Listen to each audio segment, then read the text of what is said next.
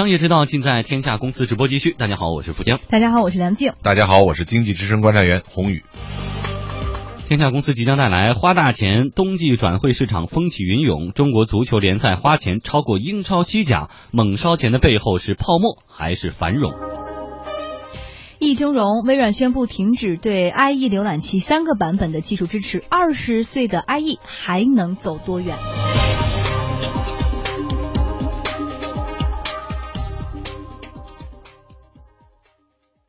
好，本时段呢，我们首先来关注足球的话题哈。中国足球冬季转会市场还挺火爆的。男足国奥队一比三输给卡塔尔，与里约奥运会的距离呢是渐行渐远。不过，国际赛场这种低迷的成绩丝毫没有影响国内联赛火爆的转会市场。七千万买个本土球员，那都是小菜一碟。嗯，我们来看一下中甲球队天津权威啊权健发威，出手堪比中超的豪门，正式宣布从辽宁宏远。买进门将张路，转会费高达七千万人民币，成为新一代标王。呃，具体的价钱应该是这个领导层比较了解，我还不是非常清楚。但是我想，嗯，首先我要对得起吧，对得起这一份价值。另外也很感谢双方领导对我这个个人的能力的认可。另外，天津权健还花了六千六百万买下孙可，出手之阔绰，让这个球迷们感叹：这是中甲吗？还是德甲、西甲呀？然后球员们有些受宠若惊，但是权健俱乐部高层表示：花钱怎么了？物有所值。我呢，特别想讲一句话：此时此刻看到孙可，想到这个曾经那一次这个在松江这个开发布会的时候讲了一句话。我们的房子装修好了，你该回娘家了啊！因为一直也是在等吧，然后作为自己，还是相信会有一个非常好的结果，而且回到这里自己心里也非常踏实。作为球员，更多的考虑还是如何保持状态，如何去训练。因为对我来说，嗯，无论在哪里，我都是希望可以帮助自己的球队去完成来年的目标。嗯，购买本土球员一掷千金，海淘国际大牌更是有钱任性。我们来看江苏苏宁足球俱乐部一千四百万欧元买下了 AC 米兰俱乐部的阿德里亚诺。另外，他们的采购名单当中还有国际米兰的中场瓜林以及罗马队的边锋热尔维尼奥。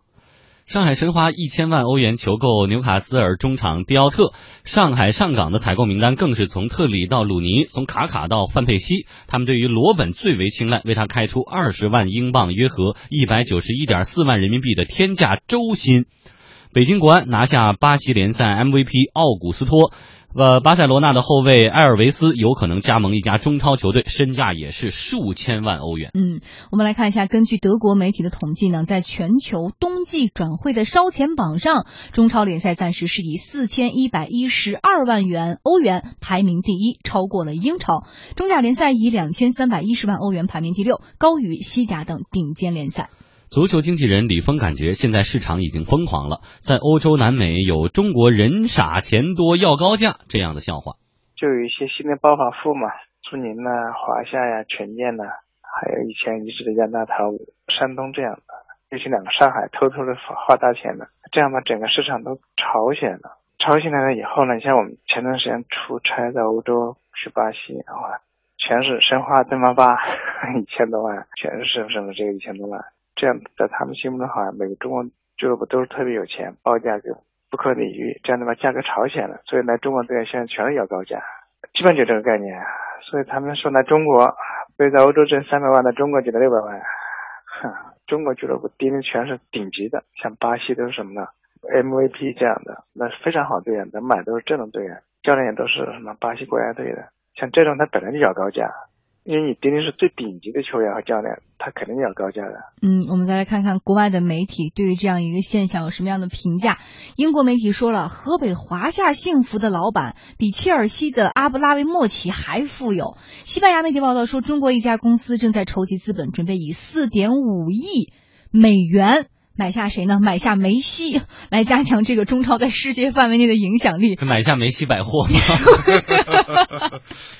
哎呀，看到这些新闻之后，真的是人傻钱多速来吗？这个中国人现在真的有钱。你看，昨天还有一个新闻，那个王健林三十五亿美金把那个传奇影业买了嘛？对，真的是现在全世界都在盯着中国人的钱袋就。觉得你嗯挣谁的钱不是挣呢？有冤大头的，他就愿意出这高价。所以现在有钱就一定能想要谁都要来吗？问题是，就是现在这种有钱以及非常呃迅速的这种人员更换的环境之下，跟中国足球目前的这个这个实力和现状又有又有差距啊对。啊，先说一句，这个男足国奥队一比三输给了卡塔尔。对，但是我们的俱乐部呢，就是这个第一名、第二名。国奥队买不来外援啊，俱乐部可以买来外援啊。可是那这是种虚假的繁荣，还是说它是只是一个，还是说它真正是一个起步阶段，它需要这样？所以有的时候我也在想啊，我说这个这个外援引进的这个报价，嗯是不是跟我们现在的这个创业企业的那个投融资的那个是一样的？嗯我融了一百万人民币，我就对外宣称融了一啊融了一百万美金啊，你要不说我不说就可以了呗。而且对球员也很有好它处啊。是一个造势的球员的这个身价无形中就被抬起来了，对吧？对嗯本来我值一千万，你现在说我值一千万美金，干了，然后又凸显出俱乐部的实力。对。嗯所以有的时候我们真的是在想啊，你看，为什么我们现在中国现在我个人认为比较严重的一个问题呢，就是产能过剩，各个行业都有产能过剩的问题，但是产能过剩的这个原因是什么？就是一窝蜂嘛。嗯就是我们做哪个产业，无论是足球，我们现在谈到足球，所有的老板都把钱砸到这个里头，然后迅速的就开始过剩。但是我们反过来想呢，为什么我们的球员又产量缺失？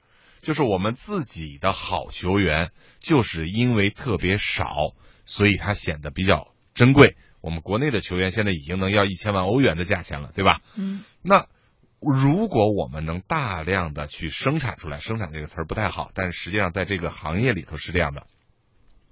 如果我们培养了很多很多优秀的球员，那这个价钱会不会相应的落下来？为什么老外一个球员他说这个正常卖三百万，到了中国他就想卖六百万？一个是和我们大家一窝蜂的去找有关，第二一个呢是是不是我们也可以思考一下，我们如何能制造出来或者批量的制造出来嗯，特别棒的球员呢？对嗯，所以就不至于说之前你像孙继海去水晶宫踢一段球，大家球迷还觉得很振奋。你看我们的球员也是可以帮别人去踢球的哈，也是有这样的实力。所以说回到国内目前的这种热钱的涌入足球啊，以及中国职业足球大手笔的这种金元政策，也都是从恒大开始的，重金买入大牌球队，重金聘请里皮等欧洲高水平的教练来帮助恒大，确实登上了一个又一个的巅峰，中超双冠王、亚冠冠军以及世俱杯崭露头角。嗯，资深足球媒体人肖良志表示说，在恒大效应的带动之下，今年中超俱乐部的转会总投入将会达到一百亿人民币。由于本土球员青黄不接，所以身价倍增。最近五年，呃，尤其是广州恒大介入这个职业足球以后，它的这个金元政策，然后直接推动了我们所有中超俱乐部的这个军备竞赛。随着中超联赛日益更加激烈，然后每年的这个军备竞赛都会愈演愈烈。呃，我给大家说几个数字，就是说，二零一六赛季预算投资达到十亿元的中超俱乐部已经有六家，那么这个总预算就是六十亿。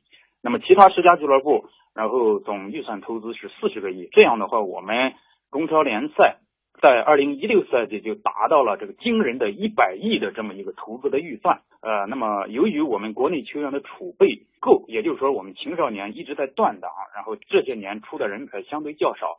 那么国内顶级的球员其实就不到二十个，也就是说是基本上就是呃是我们国家队的那一些国脚，在每个俱乐部平均起来的话只有一个多一点。在这样的前提之下，就是说如果你不是出特别高的价格的话，任何一家俱乐部都不可能或者是不敢放行。